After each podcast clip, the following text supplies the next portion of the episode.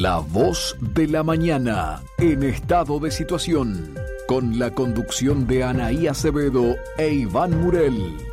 Noticias, informes y entrevistas. Una producción de la mañana por Radio Oriental. 7 de la mañana en punto. Muy buenos días amigos, bienvenidos a La Voz de la Mañana en estado de situación. 104 años al servicio de las libertades públicas, comenzando este programa del sábado 19 de marzo de 2022. Buenos días, Iván, ¿cómo estás? Buenos días, Anaí, buenos días a la audiencia, hoy aquí en estudios. Bueno, una mañana rara, porque estaba pronosticado algo peor que lo que tenemos, con temperaturas de noche que, bajaron bastante, pues realmente, estuvimos hasta tarde afuera en una reunión y, bueno, en, Rivera sigue el calor. Ayer, cuando acá habían 18 grados, en Rivera teníamos 30 y, 33, perdón, 33 grados. 33 grados, pa. y con tormentas, pero bueno, aquí estamos, ese tiempo que se viene y estamos ya ah, esperando lo que, llegue el... El otoño. El otoño. que entra estos días. Exacto. Así que bueno, bueno, feliz de, tenerte por aquí. Yo este te cuento que ayer estuve reunida con la Asociación de Escritores del Interior, a EDI, esta asociación que estaba pasando un día muy especial porque, bueno, era su aniversario, realizaron la entrega de los premios Manini Ríos, estos premios que se entregan a la literatura, a, bueno, todo lo que es la cultura, la poesía, los cuentos, narrativa, una muy buena concurrencia de personas que llegaron desde todos puntos del interior y que, bueno, que recibieron estos premios justamente. Así que un gran saludo para, para la asociación. Bien, perfecto. Todos trabajando, ¿verdad? Nosotros también pensando en la próxima edición del impreso con un tema que va en línea con lo que hemos tratado. Y últimamente hablábamos de la eutanasia, hablamos de suicidio médicamente asistido, hablamos de las repercusiones que podían tener. Lo conversamos con dos profesiones muy distinguidas. Me da a mí la impresión que hicimos un programa de muchísimo contenido, lo, reflejaron los mensajes que recibieron en, nuestros teléfonos. Y bueno, y para este miércoles vamos a poner dos testimonios. Dos testimonios. Sí, dos. ¿Por qué línea van, Iván? Van a dar los dos con enfermedades graves, eh, los dos luchando por vivir, cuando algunos tratan de legislar por morir. Uno ya con un tratamiento, para los que le habían dicho que no tenía vuelta a su enfermedad y la otra peleando por llegar al tratamiento. Los dos rebotando contra la burocracia que tiene el Fondo Nacional de Recursos. Y los dos siendo apoyados por una población que se mueve, que, generaliza la ayuda y que eh, quiere conseguir 50 mil dólares, 55 mil dólares en realidad, para que Nancy este, se atienda de eh, la ataxia eritrocerebrosa aguda que tiene. 31 años, da tristeza ver una chiquilina tan joven, eh, toda casi, y, en esa situación y con las ganas de salir ella y el esposo. Y lo de Alejandro Gómez, que ya estuvo en, Miami, en la clínica de un médico brasileño, el doctor Marco de Abreu, con un tratamiento que lo tenía él prácticamente incapacitado para moverse, para hablar, y hoy, después de la primera sesión de tratamiento, lo tiene manejando su vehículo. 67% de recuperación de sus células dio el eh, tratamiento del doctor Marco Abreu. Entonces, dos líneas muy parecidas, pero tienen una diferencia, es que uno ya consiguió parte de la ayuda, pero necesita ir dos veces más, y eh, la, otra, en el caso de Nancy, recién tienen plata para la consulta, primera que es virtual, y tienen que juntar los 50 mil dólares para poder hacerse el primer tratamiento. Una chiquilina que conoce de esto, porque además es enfermera de un CTI, o sea, que sabe, tiene contacto con la enfermedad, ya sabe lo que le está pasando y que es un tema genético, bueno, un problema genético, porque su mamá tiene la misma enfermedad. Increíble, increíble. Es, realmente es un tema, es un tema este, que es duro, pero hay que encararlo, ¿verdad? Y ojalá que le llegue a las autoridades y que se movilicen un poquito, porque eh, cuando hablamos tanto de la ley de urgente en consideración y por, cuando algunos dicen que lo urgente es la gente, bueno, acá tiene urgencia. Ahí está. Entonces, este todo esto se lo estoy planteando a todos los políticos que nos visitan el departamento de Rivera, eh, cuando ahora no, porque urgente es la gente. Eh, ¿Conoces a Nancy Silva? ¿Conoces a Alejandro Gómez? Entonces no sabes lo que es la urgencia la gente es la lucha por el vivir también, ¿no? será importante seguir seguir la lucha con este otro testimonio que tenés de que, bueno, en realidad cuando uno se enfrenta a estas situaciones, lo que son las grandes sumas de dinero, ya de por sí, eso es el primer obstáculo que uno tiene, lo que son los tratamientos. Claro, pero ¿sabes una cosa, no, no, hay, no hay tema de, de, costos cuando se trata de salvar vidas. Obviamente que no. Una vida no tiene, no, tiene, precio, No tiene precio. Estamos hablando de una mujer de 31 años, eh, es madre, es esposa, su esposo es el compañero que lo sigue a todas partes, inclusive consiguiendo el respaldo. Él trabaja en, el juzgado de Rivera, de, las autoridades que le permiten salir y estar con ella, este, con, bueno, eh, con, la, población entera movilizándose. Claro. Y entonces te da un poquito de cosa cuando nosotros somos los que proveemos los fondos públicos y aquellos que manejan los fondos públicos te ponen trabas. Entonces nosotros que proveemos los fondos públicos que manejan otros, tenemos que proveer nuevos fondos públicos para poder ayudar a esta gente. No me parece justo. Se venden remeras, se venden rifas, hay empresas que, que regalan premios importantes. Hay una, una, casa de venta de neumáticos que regala un juego completo de neumáticos. Entonces ya se vendieron todas las rifas. Tal cual, mira qué bueno. Claro, y entonces se está juntando todo eso y claro, son dos personas. El tema es que cuando nosotros pusimos el tema a consideración, aparecieron más. Y esto es lo que duele. Esto realmente duele. ¿Por qué? Y bueno, porque hablar de Lela, ¿verdad? Este, que la enfermedad de Alejandro era prácticamente condenar a una persona aquí. Hoy vimos que no. Este doctor Marco de Abreu eh, muestra que hay un camino y él inclusive, y esto va para quien corresponde a las autoridades, él manifestó su intención de hablar con las autoridades uruguayas. Porque dice, me parece muy interesante poder instalar allá un centro para que esta gente se pueda atender también, por lo menos en la región, que vayan allí a Uruguay. Y bueno, cuando hablamos de tanta inversión y tanta cosa, me parece barro lo que está pasando. Yo soy un acérrimo defensor de las políticas de este gobierno, con los cuestionamientos que todos podemos tener, pero me parece que en, en salud nos falta un poquito más. Y a veces sucede muchas veces, ¿no? Que es justamente la propia persona que pasa por esta enfermedad la que marca un camino, la que a veces promueve una ley, la que promueve un centro como en este caso de CIS, la que promueve una nueva solución para las personas que vienen por detrás, que son, ahí, recordemos, recordemos, de que el proyecto de ley sobre eutanasia y suicidio médicamente asistido, de acuerdo a lo que dice el diputado Pepas, que tiene que ver con lo que le pasó a un amigo. Bueno, acá, acá este, hay dos amigos, de todos, una es Nancy Silva y otro es Alejandro Gómez, que son un ejemplo a seguir para, para proyectar otras cosas y para que el Fondo Nacional de Recursos, que eh, recibe rubros, por ejemplo, de los juegos oficiales, bueno, vuelque esos rubros para esto, que no tengan las personas que recurrir al consultorio jurídico de la Facultad de Derecho, que no tengan que recurrir ¿verdad? los estudiantes avanzados de Derecho para presentar recursos delante de la justicia, que no sea la justicia la que determine todo esto. Porque la justicia es justa, pero es el Estado que tiene que ser justo. Tal cual, tal cual. Somos nosotros, que somos los que proveemos, porque recordemos que los que están están administrando fondos públicos. O sea, nosotros tenemos derecho. Tal cual, tal cual. O sea, tenemos que eh, gobernar, a ver, y no, no, ser gobernados por nuestros gobernantes solamente, también ser controladores de quienes nos, de quienes nos gobiernan. Bueno, acá tenemos esa posibilidad. Entonces esto va, va el miércoles, es mucho más amplio porque además eh, nos vamos a encontrar con alguna otra cosita, pero yo le pido que lo lean, porque mm, hubo un médico que le dijo a Alejandro Gómez, ¿cuánto te sale el, total? Y 50 mil dólares más 5 mil del viaje. No, no gastes en eso. Mm. No, hacete un viaje, ¿viste? no, eso, es, eso es increíble. Es terrible. Es realmente terrible, terrible, Y otro médico que le dice que le, hizo peor a Anaí, porque no le contestó nunca. Y la dejó de ver. Es terrible. Sí, será importante entonces sacar a la luz todas estas historias, porque si no podrían quedar ahí. Claro, a mí me gusta investigar. Sí, me gusta investigar. Y hasta el fondo de esto, y, mm, siempre digo, nosotros podemos opinar desde el conocimiento, que es lo que hacemos siempre. Pues más tenemos derecho a hacerlo, pues somos formadores de opinión todos, no nosotros, no vos, yo, todos somos formadores de opinión. Pero me gusta también que se genere opinión desde eh, la, el testimonio. Y acá vamos a tener testimonios.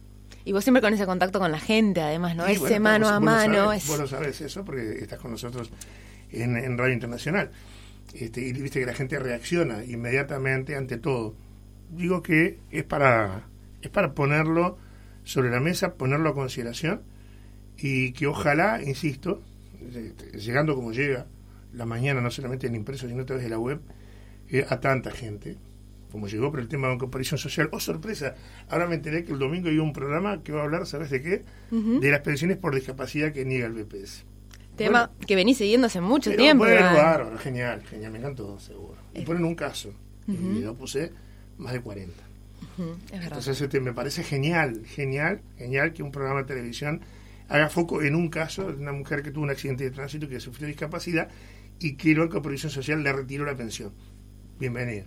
Bienvenido, es uno más. Es uno más. Entonces estamos todos para aportar y, entre todos sumamos. De repente, el doctor Alfredo Cabrera, que me parece una excelente persona, pero creo que todavía no, no sabe dónde está parado, puede empezar a tomar conocimiento que hay muchos casos más que los que nosotros presentamos. Casos que, reitero esto, y a quien corresponda, y que el equipo de desarrollo que se los ponga, están en conocimiento de directores del Banco de Previsión Social. Están en conocimiento, están que tienen nombre, cédula y número de teléfono celular y no llamaron a nadie. Tremendo. Así que, Iván, el próximo miércoles van a salir estas notas en Semanario Impreso. En la mañana lo consiguen en todos los kioscos de Uruguay, del interior de Montevideo, o si no, a través de la web lamañana.uy. Y ahora cambiamos de tema porque, bueno, se viene este referéndum sobre la ley de urgente consideración. Queda una semana. Bueno, hay todo un debate atrás, una discusión que ya viene varios meses eh, trayéndose y ahora surge una nueva eh, información, una nueva asociación que se suma a apoyar el no frente a lo que es este referéndum. Estamos hablando de la Asociación de Escribanos del Uruguay. Sí, ya vamos a estar hablando con una integrante de la comisión directiva. Exacto. Y salió ahora en, en algunos promocionales el apoyo. Y claro, los escribanos eh, venían este, limitados en la gestión con este, los artículos anteriores. Yo lo, que le pido a la gente, ya vamos a estar en contacto y tú la presentás, los otros días aprendí algo. Una persona me discutió el artículo 86, que tiene que ver con seguridad pública. Me obligó a mí, como tenemos que ser todos, a leer el artículo 86. Claro. Nosotros tenemos una computadora acá, tenemos otra allá, en el estudio está rodeado de computadoras. ¿Sabes qué? Y buscar la luz comparada. Esa página te muestra el artículo anterior y el artículo actual. Entonces ahí, en la comparación, puedes llegar a entender qué era lo, malo y por qué lo bueno. Informarse, ir directamente a qué es comparar, comparar, No es leer solamente uno, comparar. Exacto. El artículo 86, aquí algunos dicen que es mentira que votaron, o sea, no, perdón, que mentira, porque votaron que se mantuviera ese artículo, ¿verdad? Este, para eh, eliminar la redención de pena de violadores, asesinos. Bueno, no, no, no lo, o sea, no, lo quieren derogar. Y está ahí, artículo 86, es para leerlo, pero presentar a la invitada que tenemos ahí. Claro que sí, vamos a recibir a Gabriela González, ella es integrante de la comisión directiva de la Asociación de Escribanos del Uruguay. Buenos días, Gabriela, ¿cómo estás? Buenos días, muchas gracias por la invitación este, un placer estar con ustedes. Muchas gracias. Gabriela, contanos un poco, bueno, ¿cuáles fueron las decisiones que lo llevaron a ustedes, a la Asociación de Escribanos del Uruguay, a, bueno, tomar este pronunciamiento a favor del no frente a lo que será el referéndum de la ley de urgente consideración? Bueno, primero que nada es que la Asociación de Escribanos es una institución gremial y como toda institución gremial, entre las razones de ser está la defensa de los intereses del gremio. Y más aún si este, esos intereses van de la mano de la población en general. Muchos de los artículos este, de la LUC son de interés notarial, eh, obviamente, y algunos responden a reivindicaciones de un tiempo atrás este, de los propios escribanos. Nosotros durante, eh, antes de que estuviera la LUC, teníamos realmente bastantes problemas para trabajar, no teníamos este no teníamos una libertad de acción y los clientes eh, tenían que tener el dinero totalmente bancarizado.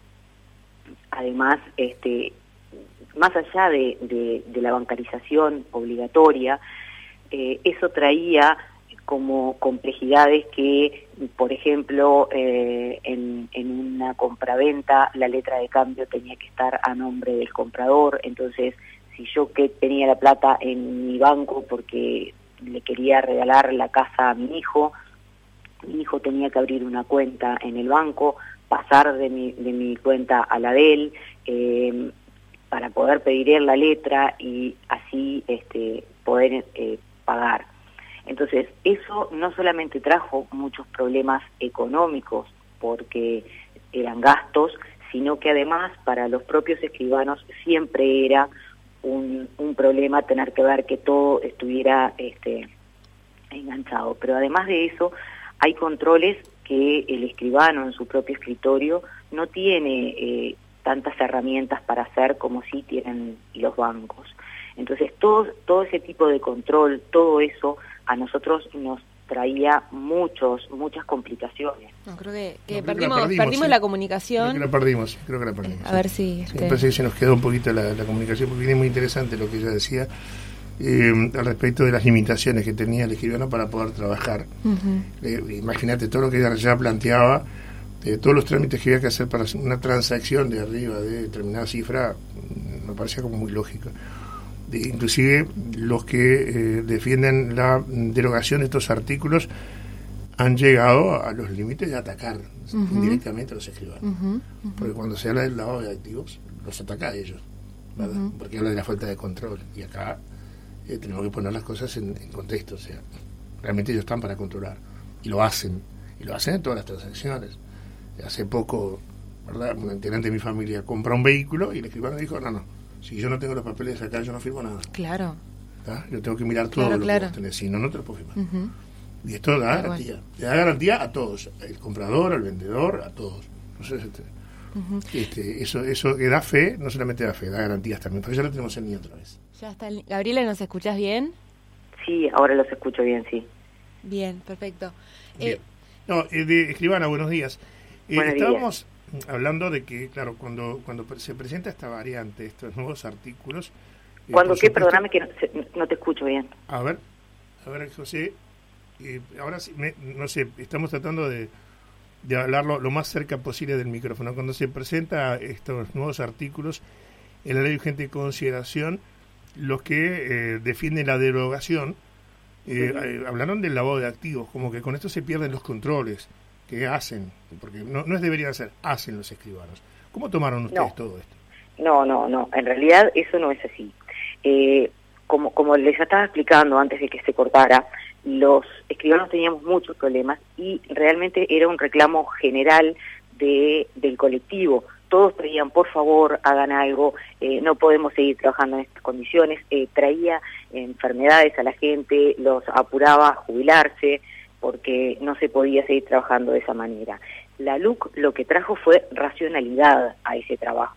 Por ejemplo, eh, los bancos sí tienen departamentos que pueden perfectamente hacer una mejor tarea en el control del lavado de activos. Eso no significa que el escribano no lo tenga que hacer. Lo que sí trajo la LUC es que racionalizó un poco eso. Es decir, si tú vas a comprar un inmueble y ese, el pago de ese inmueble es todo con dinero bancarizado, es decir, otro, con una letra de cambio o con una transferencia, el control del escribano es más leve, no es intensificado. ¿Por qué? Porque el dinero en efectivo no pasa por nosotros, no está. Entonces, al no estar el dinero, el control ese ya lo hizo el banco. no lo decimos nosotros. Usted sabe ¿Eh? que en los argumentos se dice mucha cosa y una de las cosas que se habla justamente es esto. Lo que fomentaría esto, esta, de mantenerse, porque además estamos hablando de lo que podría pasar y en realidad tenemos que hablar de lo que no está pasando, porque la ley está vigente. Está vigente, claro. La ley está vigente, la ley tiene casi dos años y yo no creo que algún este, colega pueda decir que realmente lo ha perjudicado en algo. Al contrario, cuando esta ley eh, salió, todo el colectivo aplaudía, no, importaba, o sea, lejos estábamos de saber que después iba a haber un plebiscito. Y eh, en, la formación de esto se pidió, como muchas veces se hace asesoramiento a, eh, la Asociación de Escribanos, porque nosotros tenemos eh, excelentes técnicos y siempre están dispuestos a colaborar tanto con el Poder Judicial, con los actuarios, con el propio Parlamento. Entonces, en, en esa solicitud, eh, la Asociación de Escribanos intervino en, esto, en la redacción de estos artículos. Entonces, bueno, eh, trajo realmente una racionalidad que para nosotros trabajar ahora es mucho mm, más fácil. Pero no, no fácil porque, bueno, ahora no hago nada. No, no, porque realmente se cambió determinada normativa que a nosotros nos tenía, este, nos, nos perjudicaba mucho y a nuestros clientes también entendamos de que esta discusión se dio a nivel político y no a nivel profesional.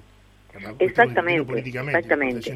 Eh, la, Asociación de Escribanos en realidad eh, lo que siempre ha seguido haciendo es estar en contacto, en contacto permanente con la Senaclaf.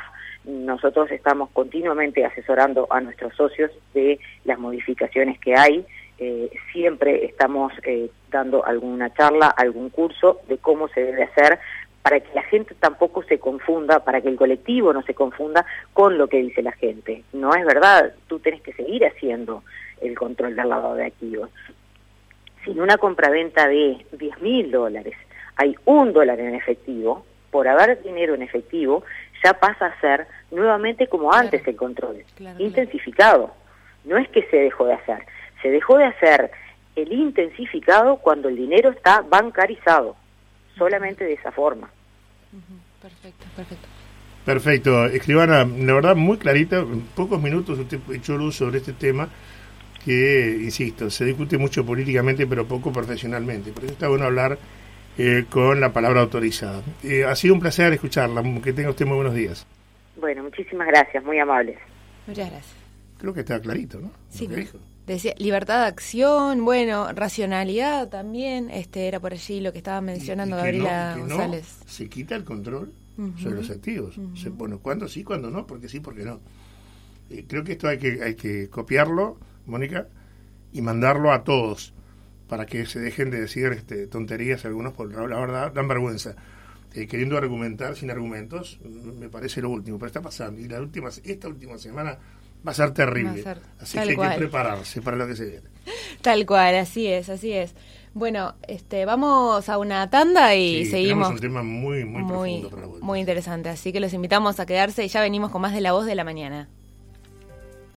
Este miércoles y todos los miércoles, la información del Uruguay, la región y del mundo la encontrás en La Mañana. Análisis político, información agropecuaria, economía, cultura, actualidad y mucho más. Recibí La Mañana en tu domicilio o en tu celular. Suscríbete en suscripciones o al 098 152 111. La Mañana. Información para nuestro tiempo. Creamos la fórmula para la tranquilidad de una madre. Biodestete precoz de Biorración. Terneros destetados y bien alimentados. www.bioración.com.uy Ahora ración peletizada. A las 7 de la mañana seguimos compartiendo aquí el segundo bloque en La Voz de la Mañana y bueno, vamos a entrar eh, en un caso que nos compete a todos y que está relacionado con lo que es el uso de las redes sociales, los dispositivos móviles, el Internet, que se ha metido en nuestra vida de tal forma que es como una parte más de nuestro cuerpo, ¿no? El celular va con nosotros a todos lados, cómo incide, cómo incide todo lo que tiene que ver, eh, lo que vemos en Internet y cómo inciden los jóvenes también, que están formando su pensamiento. ¿Sabes que eh, antes de presentar al entrevistado, eh, hace pocos días leí un artículo donde decía las redes sociales y una eh, forma nueva de ingresar al mundo de las drogas y me quedé sorprendido con todo eso. las redes sociales nos llevan por diferentes caminos. Nosotros que trabajamos con ellas permanentemente, que tenemos dos celulares cada uno, que hay dos más por allá, en fin, mm. o sea, somos un poquito rehenes de todo esto. Pero ¿qué pasa de abajo, desde lo más jóvenes hacia arriba? ¿Qué es lo que genera todo esto? Eh, ¿Nos encierra en un mundo que no conocemos? Pero tenemos un invitado que conoce muy bien el tema y que escribió al respecto. Hablamos con el psicólogo Roberto Balaguer. Buenos días, eh, Balaguer, gracias por atendernos. Buenos días, ¿cómo están? Un gusto. Muchas gracias, gracias por acompañarnos aquí en, en La Voz de la Mañana. Eh, psicólogo, queremos conocer un poco eh, cómo es que afecta justamente el uso de los dispositivos móviles en nuestra vida, el hecho, por ejemplo, de estar siempre con un celular y ese mundo que se nos abre permanentemente eh, a solo un clic de, distancia, un toque, un toque de distancia. ¿Cómo es el tipo de relaciones que establecemos hoy con nuestros dispositivos móviles? Bueno, mira, este, cuando, cuando decís eso, yo hace casi, bueno, va a ser 10 años ahora este, tuve la oportunidad de dar una, una charla a TED que se llamaba Amo mi celular. este, y, vos sabés que, claro, en aquel momento el vínculo que teníamos con los, con los dispositivos móviles, si lo comparamos con el que tenemos actualmente, este, hay, hay todavía muchísima más este, profundidad en ese vínculo. Nosotros pasamos de, de tener, digamos, un, de tener el teléfono como una, una tecnología de comunicación puntualmente a tener, digamos, nuestro cerebro en el bolsillo, ¿no? Esa es una posible primera definición, porque cada vez más muchas de las, este, digamos, parte de nuestra memoria, por lo pronto, ¿no? Está alojada en el teléfono. Yo puedo preguntarles a ustedes, ¿no? Este, a la audiencia, bueno, ¿cuántos de ustedes conocen más de 10 números de teléfono celular de memoria? Y seguramente la enorme mayoría de la gente no lo haga porque el teléfono lo hace, digamos, por él. Eh, cuando uno cada vez más utiliza eh, Waze o Google Maps para desplazarse de un lugar al otro, en buena medida nos están ayudando y en otra medida estamos delegando también eh, actividades que tienen que ver en este caso con el cerebro, de ubicación, de, de, este, espacialidad, de luego eh, dejar eso en la memoria, que lo delegamos al celular y no nos hacemos cargo. no Por eso una, una primera definición es que parte, de, digamos, hoy de nuestro cerebro está depositado ahí. Lo otro es que, eh, digamos, el celular, y, la pregunta de ustedes con relación a los jóvenes este, es bien interesante en relación a eso, también es como, eh, digamos, como un gran gestor de, identidades, ¿no? Entonces, eh, de repente para las generaciones más jóvenes, el celular es esa puerta de contacto, digamos, permanente con sus pares, que en, en las etapas más juveniles es un elemento clave, ¿no? Entonces, es como, digamos, para los más veteranos, es como el sueño del pibe, ¿no? Es decir, estar todos los días, todos los días casi que eh, en todo momento en contacto con, con tus pares, algo que en mi adolescencia, en la adolescencia de los que peinan alguna cara, este, digamos, el tiempo con los pares, ¿no? que lo más importante, estaba acotado.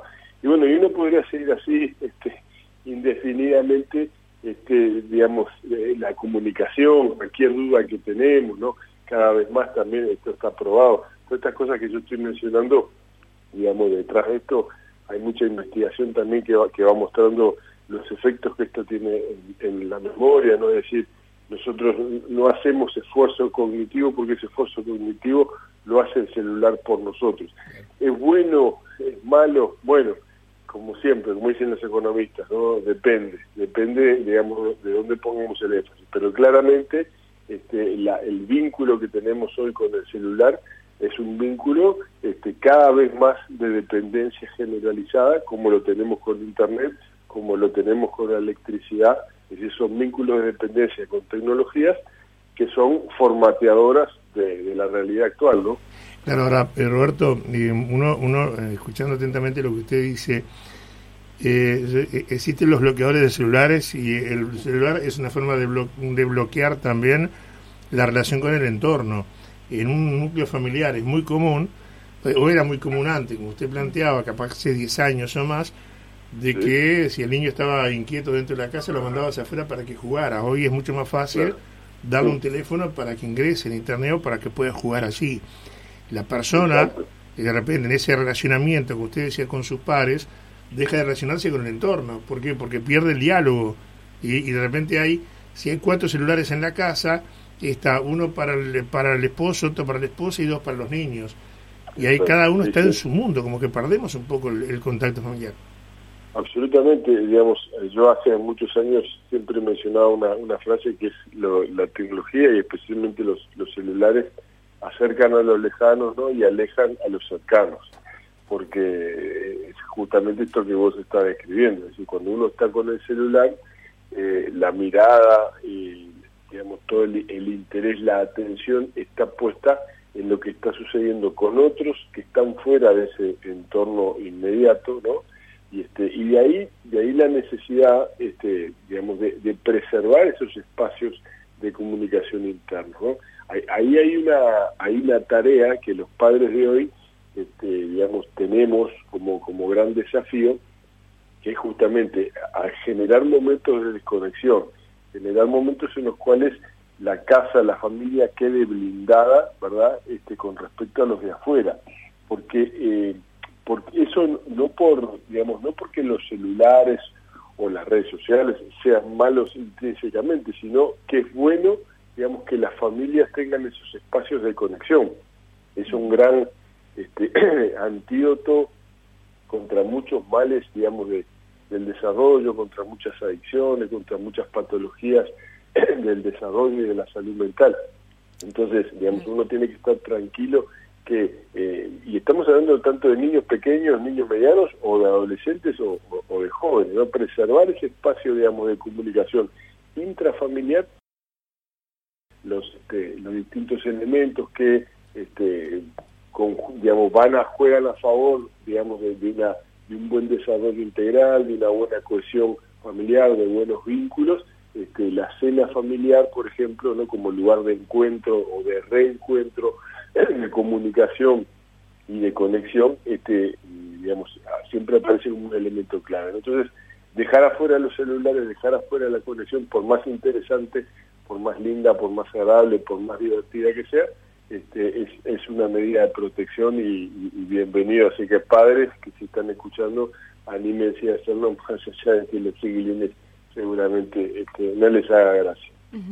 Balaguer, le consulto, más allá de lo que puede ser, bueno, eh, cómo afecta la comunicación intrafamiliar, el uso de dispositivos, ¿cómo afecta a nivel cognitivo eh, a los más pequeños que están comenzando a adquirir herramientas en su vida el uso de pantallas, porque hay especialistas que señalan que afecta lo que es la corteza prefrontal, que es esa parte del cerebro, usted se lo, explicará mejor que yo, bueno, que está relacionado a todo lo que es el autocontrol, las emociones, eh, como que afecta el, el desarrollo. ¿Podría explicarnos un poco eso?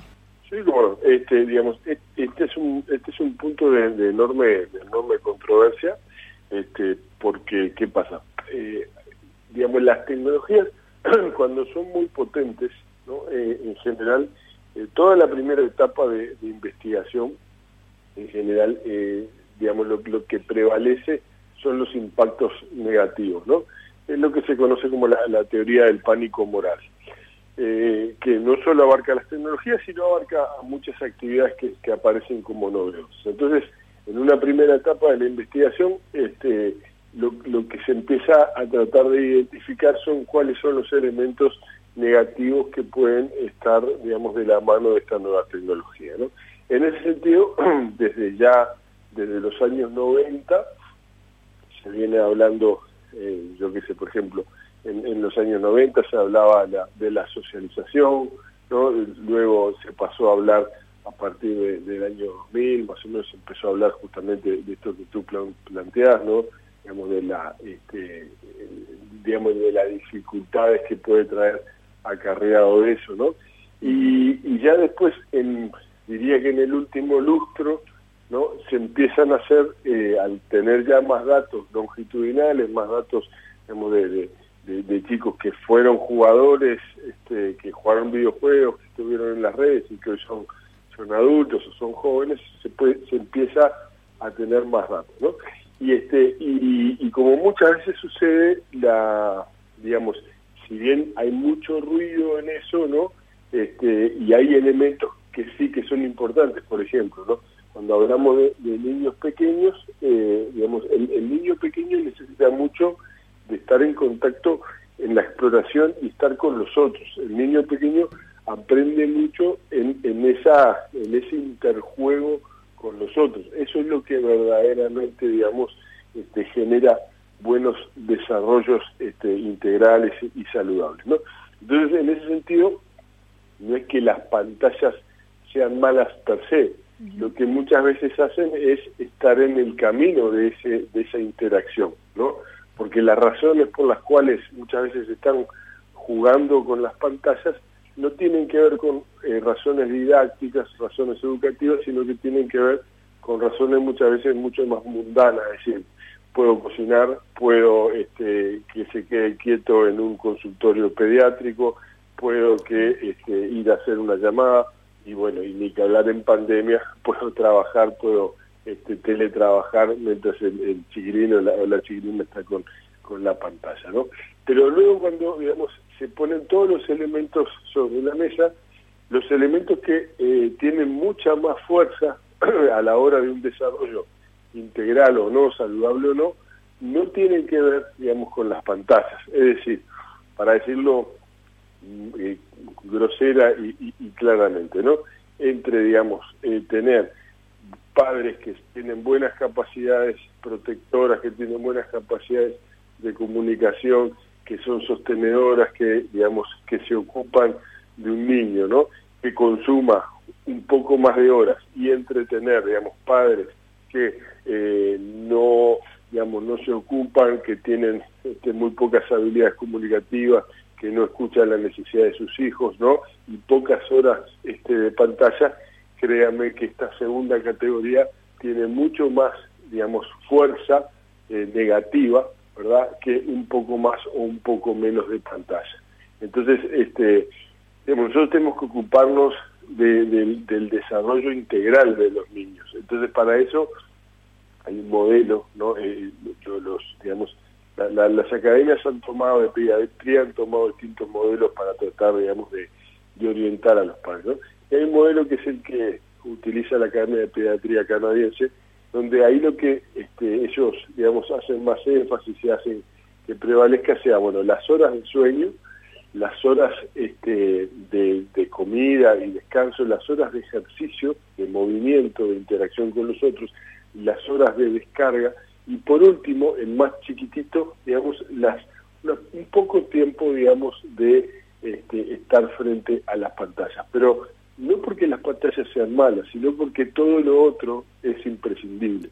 Que duerman bien, no que descansen, que puedan alimentarse, que puedan interactuar con nosotros, es lo que verdaderamente este, debemos digamos, poner el énfasis. Si ponemos el énfasis en, en, la, en la computadora, en, si juega tanto más o menos, eh, eh, es como decir, no sé, digamos, este, tenemos 100 millones de elementos, de los cuales hay cinco que son importantes, ¿no? Y hay este 99 millones y pico y poner el énfasis en esos 99 millones en lugar de esos cinco que son los verdaderamente importantes. Siempre en esto la, ley de Pareto se mantiene, ¿no? El, 80% este, de las cosas, ¿no? Este, digamos, depende de, algunos pocos factores y este y créanme que los factores más importantes sean, digamos, tener padres con disponibilidad emocional. Si tenés padres con disponibilidad emocional, seguramente se van a generar buenos diálogos, este, una ganas de que los, ganas de los chiquitines de contarle cosas, ganas de que los padres les cuenten cosas, generar interacción.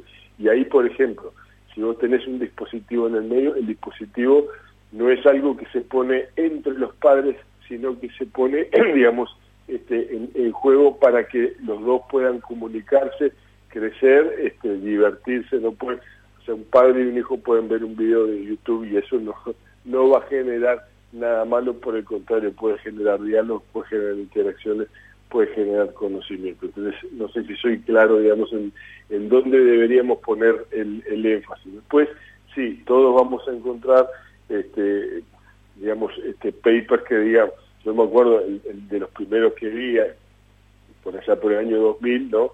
Eh, un paper japonés que decía eh, los videojuegos no ayudan a desarrollar el lóbulo frontal, ¿no? Entonces uno dice, wow, el lóbulo frontal, ¿para qué sirve? Googlear, bueno, sirve para planificar, para la toma de decisiones, para autorregularse, ¿no? Para poder tomar este, mejores decisiones. No, quiero que juegue videojuegos, ¿no?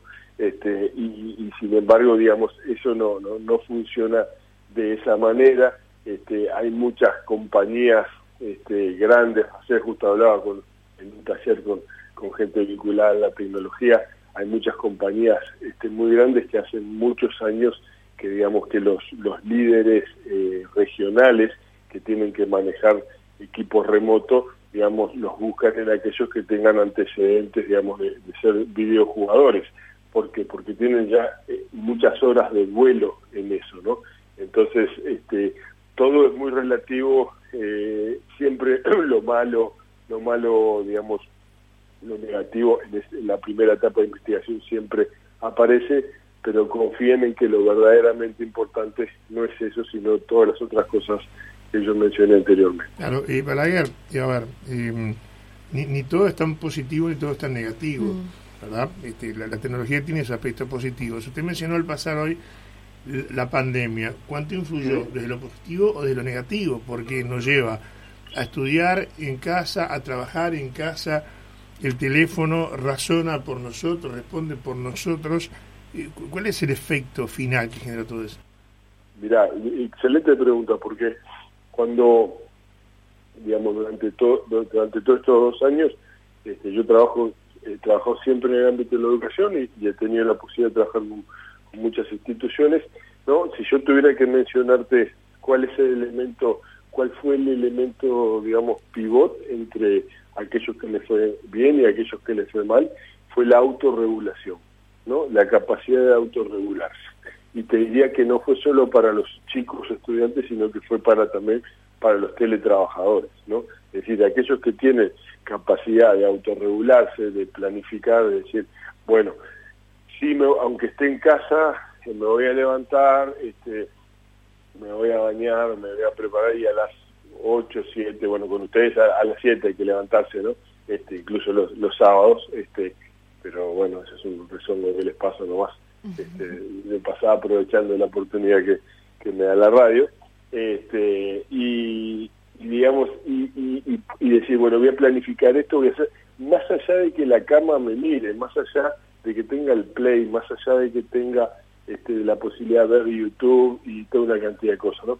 Ese fue, digamos, eso fue lo que vivió las aguas entre aquellos que le fue bien y aquellos que le fue mal, tanto en el ámbito este, académico, educativo, como en el ámbito laboral, ¿no? Entonces vos fíjate que, que ahí la tecnología en realidad, bueno, eh, lo que lo que ayuda, ¿verdad? Es este, para aquellos que tienen esa como como esa base para poder hacerlo. Para aquellos otros que no la tienen, termina siendo un impedimento. Pero el verdadero pivot de la cosa, el verdadero, el verdadero quiz de la cuestión radica en esas habilidades que están o no desarrolladas, ¿no? Y este y la autorregulación, dicho sea de paso, también digamos depende del, del lóbulo frontal. Por eso hay que hay que cuidarlo tanto, ¿no? Hay que cuidarlo tanto en eso.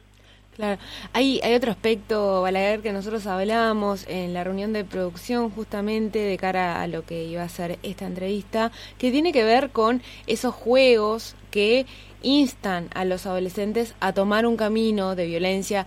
Recordemos el, el caso de la ballena azul que tú traías, Iván, que era bueno un juego este de, mucha violencia donde el, el, que jugaba, uno de los pasos, era que se terminaba suicidando. Y, y hay un aspecto que tiene que ver, y usted nos, nos informará sobre ello con que la mente no distingue si algo es real o no es real. Entonces cuando un niño sobre todo juega lo que son juegos de violencia, ¿no? de, matar y todo eso, ¿qué es lo que pasa en su cerebro? ¿Cómo lo predispone? Y también, bueno, ¿cuál es la amplitud a estar más vulnerable a todo eso que sucede en lo que a veces se llama la deep web, ¿no? Esa, la parte oscura de, de la web donde, bueno, no hay, no hay nada bueno allí, ¿no? En realidad en la, en la Deep Web hay, este, digamos, este, como es un territorio tan este, tan oscuro, tan desconocido, ¿no? Eh, tendemos a, pensar que es como el lugar donde está todo lo malo. Y, está todo lo malo y, hay muchas cosas buenas también que están ahí, solo que, digamos, no son las como las, las accesibles a, este, digamos, a todas las personas. Tenés que, digamos, tener determinados conocimientos y accesos, poder desbloquear, abrir como determinadas puertas para poder acceder a eso. Eh, yo haría una diferencia ¿no? entre lo que es un juego, ¿no? donde hay ciertas reglas, donde hay digamos ciertos lineamientos, eh, determinadas mecánicas y dinámicas que, que, digamos que hacen que los jugadores estén persiguiendo este, determinados objetivos, este, pero en un como sí, ¿no? en una situación que se sabe que este, está por fuera de la realidad. El caso particular de que tú mencionabas, de la ballena azul, ahí no necesariamente era un juego, sino que era un desafío, ¿no? Un desafío en el cual, este, sobre todo aquellos jóvenes, ¿no? Que podían tener eh, como, como ser más vulnerables a, eh, por su baja autoestima, ¿no? Por la propia edad, donde hay menor capacidad de regulación y se está gestando la identidad y pueden querer, digamos, este, hacer determinadas cosas, tomar determinados riesgos, ¿no? Como para este, figurar y aparecer en determinados lugares, producto de sus propias debilidades, es donde puedan enganchar, ¿no? Entonces, eh, está lleno de esas situaciones, a veces toman estado público y a veces no, está lleno de webs, digamos, que invitan e incitan a, este, a trastornos alimentarios, a fabricar armas, es decir, también está lleno de webs que invitan a ser solidarios con los otros, a armar este, grupos de apoyo, grupos de ayuda, es decir, la web, tanto la visible, la que podemos googlear, como la, la invisible, ¿verdad? muestran lo mejor y lo peor de la naturaleza humana, lo mejor y, lo peor ¿no? de nuestras de nuestras sociedades. Evidentemente, cuando estamos hablando de niños chicos, exponerlos ¿no? y ponerlos frente a imágenes y situaciones que no pueden elaborar por un tema, digamos, de desarrollo cognitivo, ¿no? Estamos hablando de imágenes de violencia o imágenes sexuales, ¿no? O imágenes, este, digamos, que, que, escapan por su potencia a sus posibilidades de este, poder elaborarlas. Esas son situaciones que nosotros ahí deberíamos también, este, digamos, encender las luces del cuidado, ¿no? Este, que pasa por de vuelta por ser los mejores buenos padres posibles, es decir, este, eh, lo que sabemos es que llegada la adolescencia, la mitad ya se, se va a haber encontrado con alguna página web, alguna situación que, que le haya resultado perturbador, ¿no? Este, eso lo sabemos porque, digamos, cuando relevamos esa pregunta, este, ya al llegar a la adolescencia, la mitad han visto eso, ¿no? Eh, no es fácil el tema, digamos, de, los controles, no es nada sencillo cuando estaban las, las tecnologías, digamos, más de, de este, de, escritorio, ¿no? que tenemos una, una PC, una, una laptop, era más fácil el tema de los filtros, este, ver el historial. Con los dispositivos móviles este, hay mucha menos capacidad de, control, ¿verdad? Porque los dispositivos son de los chicos, este, no es tan fácil estar viendo el, el historial, entonces hay una serie de dificultades que a lo que invitan, ¿verdad? es a eh, tener un mejor diálogo ¿no? y, a, digamos, a tratar de poner pautas más claras este, desde el comienzo. Pero es una tarea que con aquellos chicos que, que tienen bueno un espíritu más transgresor, más en el buen sentido y en el mal sentido, eh, a veces es, es, muy difícil y todavía, digamos, no, no tenemos una cultura, y la cultura latina, incluso en eso todavía es este es menos es mucho más débil no con respecto a los filtros que lo que es la cultura sajona que tiene una cultura más de bueno sí de, poner determinados filtros a determinadas edades. Acá este hay mucha más mucha más libertad con, con respecto a eso que, en los países sajones Claro, nos quedan pocos minutos a la guerra y me gustaría hacerle un planteo porque hemos hablado mucho de, eh, de, los niños, de los mm. jóvenes, y usted, insisto, hoy habló de la pandemia. ¿Y cuánto influyó positiva o negativamente eh, durante la pandemia esta forma de comunicación, por ejemplo, en los adultos mayores? Eh, porque hemos intentado potenciar, por ejemplo, aquello de que los adultos mayores estén conectados por temas de seguridad, por temas de relacionamiento. Eh, yo digo que todo lo que no tiene control se descontrola, que todo hay que dosificarlo. ¿Esto se puede lograr? ¿Y cuáles son los efectos positivos o negativos? Eh, te, escuché un poquito ahí entrecortado, eh, la última parte. Eh, imaginemos esto, ¿no? Eh, imaginemos lo que hubiera sido la pandemia sin dispositivos, ¿no? Este, hubiera sido caótico estar informados, saber qué estaba, qué estaba pasando, hubiera sido este, absolutamente angustiante no saber cómo está el otro, no poder comunicarse, ¿no? En el caso de los de los adultos mayores que, tú mencionabas, eh, permitió eh, estar informados, permitió mantener el contacto con, con la familia, ¿no? Este, digamos, si bien, eh, digamos, este, para los adultos mayores esa esa desconexión de su de su cotidianidad, de sus rutinas, este, digamos, también generó como efectos negativos en cuanto a que, bueno, así como en el, pequeño, digamos, se están gestando este, determinadas habilidades, ¿no? En el adulto mayor, si no se ejercitan, digamos, este, se empiezan a debilitar, ¿no? Entonces, observamos también debilitamiento en algunas funciones de, de, adultos mayores que, digamos, pos la pandemia, la tecnología no alcanzó como para paliar, ¿verdad?, esos, esos déficits de socialización, de comunicación, este, de lenguaje y ni que hablar en, el lado afectivo, ¿no? De poder estar en ese contacto este, cuerpo a cuerpo con los nietos, con, los hijos, ¿no? Y dejándolos en una situación de, soledad, que se vio paliada de vuelta, por suerte, por la por la comunicación que permite la tecnología, es decir, poder hacer una videoconferencia, por más que no sea igual que estar juntos en el mismo lugar, bueno, minimizó el impacto emocional que pudo que pudo haber tenido eso en, en, los adultos mayores, ¿no? Este, yo siempre digo, hay, hay que realmente imaginar, imaginarnos todos, ¿no? Lo que hubiera sido atravesar esta pandemia eh, como la atravesaron hace 100 años nuestros antepasados, donde no teníamos información de qué estaba pasando. Imagínense que en aquel momento no había televisión, apenas había había radio, ¿no? Este, saber qué, que bueno qué estaba qué estaba pasando, este, qué era lo que qué era lo que venía, ¿no? Este, qué evaluación se hacía, no saber cómo estaban los otros. Eh, la tecnología en ese sentido este, creo que nos, nos, permitió continuidad del trabajo y de la educación a través de las plataformas. Entonces, este, realmente creo que tuvimos, eh, entre comillas, no suerte de que, bueno, nos tocó atravesar esta pandemia, pero en condiciones tecnológicas que nos permitieron tener una mayor continuidad con el mundo anterior que lo que hubiera sido sin, sin tenerlos. En cada edad, los chicos, los adultos, los adultos mayores, ¿no? Tuvieron diferentes impactos, no tuvo fuerza y hizo, este, erosionó, digamos, determinadas áreas, este, que bueno, justamente propio de esas debilidades que tenemos en, cada momento de la vida.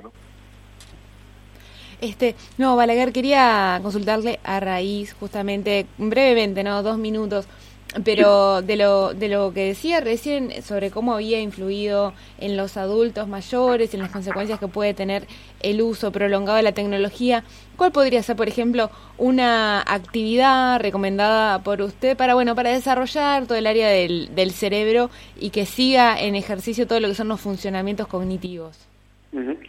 Bueno, estar digamos, estar al tanto de lo que sucede, informarse, ¿no?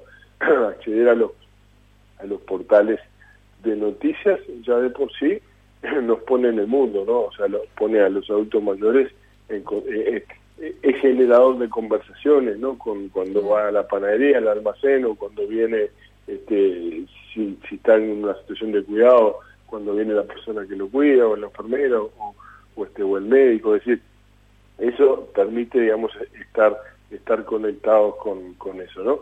Eh, todo lo que tenga que ver con mantener esa curiosidad, ¿no? Poder investigar, poder navegar por, por la web, eh, tiene un valor cognitivo mucho mayor que el que puede ser jugar a, Candy Crush, ¿no? Es decir, este, para, qué cosas ayudan y qué cosas no ayudan. Bueno, los juegos repetitivos, ¿no? Esos juegos que son como de pasatiempo, eh, muchas veces, por el contrario, ¿no? en lugar de, ejercitar determinadas funciones, este, digamos, lo, que va haciendo es, como cada vez achicando más.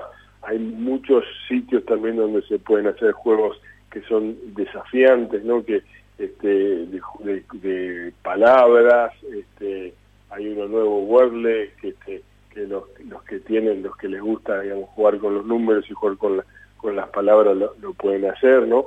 eh, lo que pasa es que también ahí nos como que nos falta este, a todos, creo que a todos, ¿no? Como cultura de decir, bueno, eh, sabemos que determinados libros son buenos, sabemos que determinados programas de televisión son buenos, cuando vamos a la computadora todavía no tenemos tanto repertorio, ¿no? De, de como de webs para recomendarle este, a los abuelos para para decir este, ver tal o cual cosa. Y después está todas las, digamos, todas las otras posibilidades que ofrece hoy Internet, que tienen que ver con Netflix, no con todas las plataformas, que cada vez hay, hay más, que también permiten este, estar al tanto de lo que acontece, por lo menos en la cultura audiovisual. Eh, psicólogo Roberto Balaguer, ha sido un placer escucharlo. Gracias por habernos instruido en un tema, verdad que pocos que analizan, pero que muchos sufren. Y que algunos no le encuentran explicación. Usted realmente lo explicó todo muy claramente. Muy amable por nos acompañó aquí a la voz de la mañana. Un gusto, que pase muy bien y un cariño a la audiencia. Que tenga usted muy Muchas gracias, muchas gracias. Un tema muy interesante. Muy interesante. De un hombre que además sabe muchísimo. Sí, este le... educacional, o sea, es un hombre muy formado, luz del en fin tiene máster fuera del país, estamos hablando de una autoridad. Tal cual, este y además ha dedicado los últimos 20 años a estudiar lo que fueron los cambios que se suscitaron, acá tengo junto un, su currículum, ¿no? Este, estudiar los cambios que se suscitaron en nuestra sociedad a partir del advenimiento de Internet, la irrupción de los dispositivos móviles y las redes sociales. Una, una gran trayectoria en todo lo que es la investigación, ¿vale? Eh, a ver, nosotros que manejamos mucho eh, las redes sociales, por más recibimos muchos mensajes en el día a día, nos damos cuenta que la gente ni siquiera sabe manejar correctamente el celular, porque el celular tiene, por ejemplo, el corrector. Claro. El corrector, que te va guiando y te va ayudando a corregir lo que vos escribís mal. Pero hay gente que no lo sabe colocar, entonces escribe mal, escribe lo que viene. Y eso aparece una línea roja abajo. Todo, todo, todo, Te lo manda todo así, pero sin embargo hay gente que no lo entiende. Entonces, naturaliza el escribir mal. Se escribe mal, se expresa mal, y eso los niños también lo, forman como parte de una cultura y eso es lo que tenemos que estar atentos. Además, cada vez más chicos tienen contacto con el teléfono. es impresionante, sí y, sí. y el adulto, al adulto mayor, le cuesta entrar en contacto con el celular. Y de repente el adulto mayor le da una mano, lo ayuda y lo que decía recién el psicólogo Balaguer, en época de pandemia, la pandemia sin la conectividad, sin la tecnología, hubiera sido realmente catástrofe. Desastrosa, desastrosa. Porque sin información es muy difícil poder entender. Imagínense ustedes, ¿no? Cómo, cómo sería todos encerrados en casa, no saber cómo estaba nuestra familia. Así que la tecnología también tiene su parte positiva. es el, equilibrio. exactamente, siempre hay que buscar eso. Tal cual, muy bien. Muy interesante, y nos pasó volando el programa. Volando el programa, son 7.59 de la mañana, nos toca despedirnos, Iván. yo vengo una vez por año más o menos acá y cuando vengo me encanta porque se me va volando el programa. La verdad que sí. Es... Ahora hasta el año que viene me despido. no, no, no, es un gusto tenerte acá presente desde Estudios Iván. Bueno, llegó este el momento de despedirnos. Eh, le mandamos un muy fuerte abrazo a toda la audiencia que nos está escuchando, a la gente que nos escribe también a través de, de nuestros celulares y será hasta el próximo sábado. Nos despedimos hasta el sábado y gracias por acompañarnos. Gracias por acompañarnos.